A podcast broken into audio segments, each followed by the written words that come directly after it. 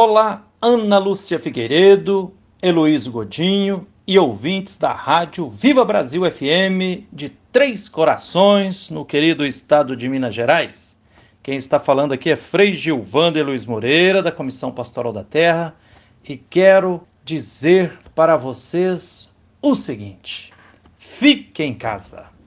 Esse é o alerta dado pela Organização Mundial da Saúde pelas autoridades sanitárias sensatas e pelas jurisdições éticas e responsáveis. Um grito pode salvar a boiada, diz a sabedoria popular. Ficar em casa, em quarentena, até debelarmos a ação comunitária do coronavírus é necessário, vital e imperativo ético.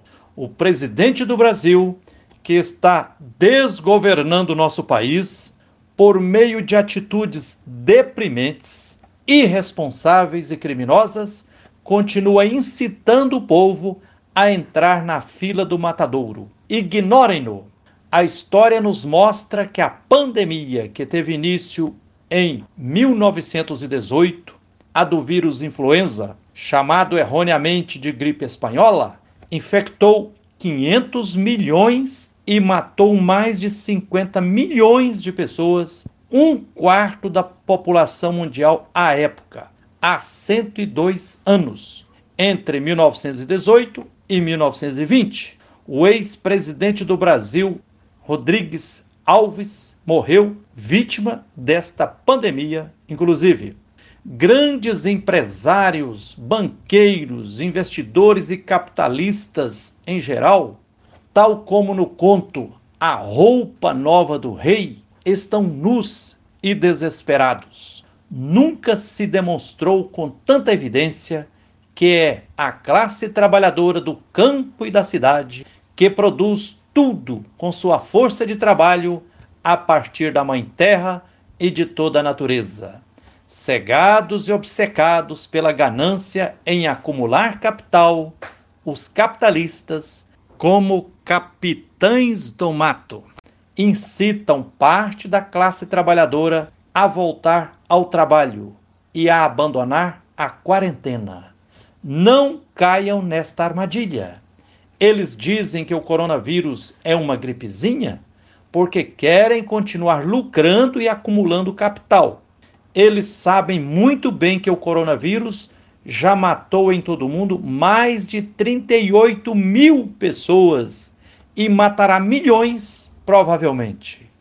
É hora de combatermos a ignorância e os interesses escusos de quem, de forma criminosa, incita o desrespeito à quarentena. Estima-se que no Brasil, pelo coronavírus, podem morrer de 50 mil a um milhão de pessoas.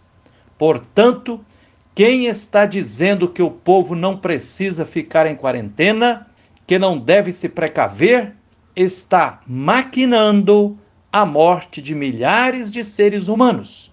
Isso é necropolítica, é fascismo, é nazismo, é crime de lesa humanidade. Se a quarentena não for levada a sério por todo o povo brasileiro, agora, sem vacilar, quando a mortandade de pessoas se alastrar, teremos que fazer quarentena aos prantos, com uma espada de dor transpassando o coração pela morte de muitos parentes, amigos e outras milhares de pessoas, senão milhões, isso só para falar no nosso querido Brasil.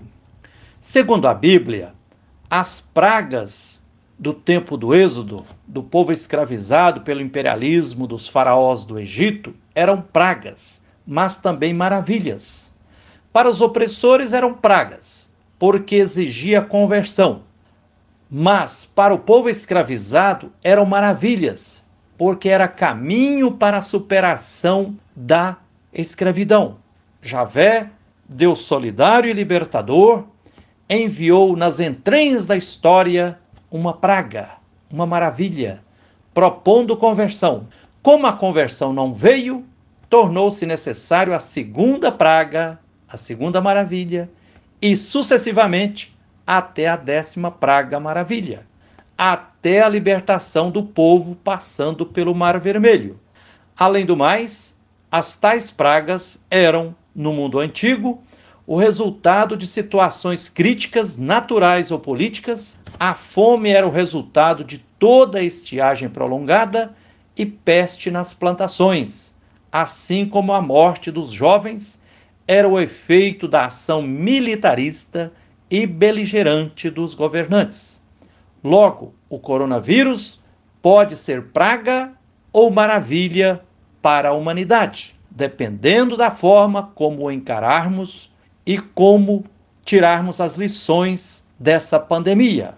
Eliane Brum, uma das melhores jornalistas do Brasil, no artigo O Vírus Somos Nós, ou uma parte de nós, alerta: o futuro está em disputa.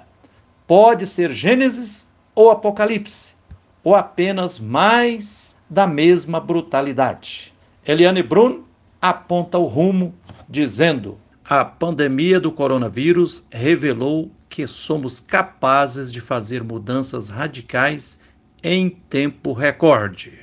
A aproximação social com isolamento físico pode nos ensinar que dependemos uns dos outros e por isso precisamos nos unir em torno de um comum global que proteja a única casa que temos. O vírus também um habitante desse planeta nos lembrou de algo que tínhamos esquecido. Os outros existem. Na Bíblia, os profetas e profetisas sabem que a palavra profética conduz, às vezes, à conversão de alguns poucos, mas na maioria das vezes leva ao endurecimento de muitos. Os oráculos de condenação no futuro, pronunciados com absoluta segurança, refletem a consciência dos profetas de que a advertência seria inútil.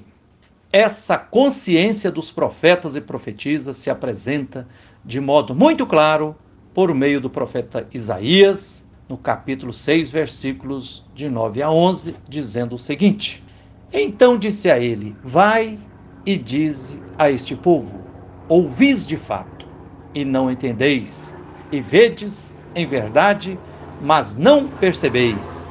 Engorda o coração deste povo, e faz-lhe pesados os ouvidos, e fecha-lhe os olhos, para que ele não veja com os seus olhos, e não ouça com os seus ouvidos, nem entenda com o seu coração, nem se converta e seja sarado. Então disse eu: Até quando, Senhor? E respondeu: até que sejam desoladas as cidades e fiquem sem habitantes, e as casas sem moradores, e a terra seja de todo assolada. Diz o profeta Isaías. Oxalá o povo e as autoridades ouçam o quanto antes o jeito sábio e necessário de lidarmos com essa pandemia antes que seja tarde. Fique com a bênção do Deus da vida e um abraço terno de Frei Gilvander Moreira.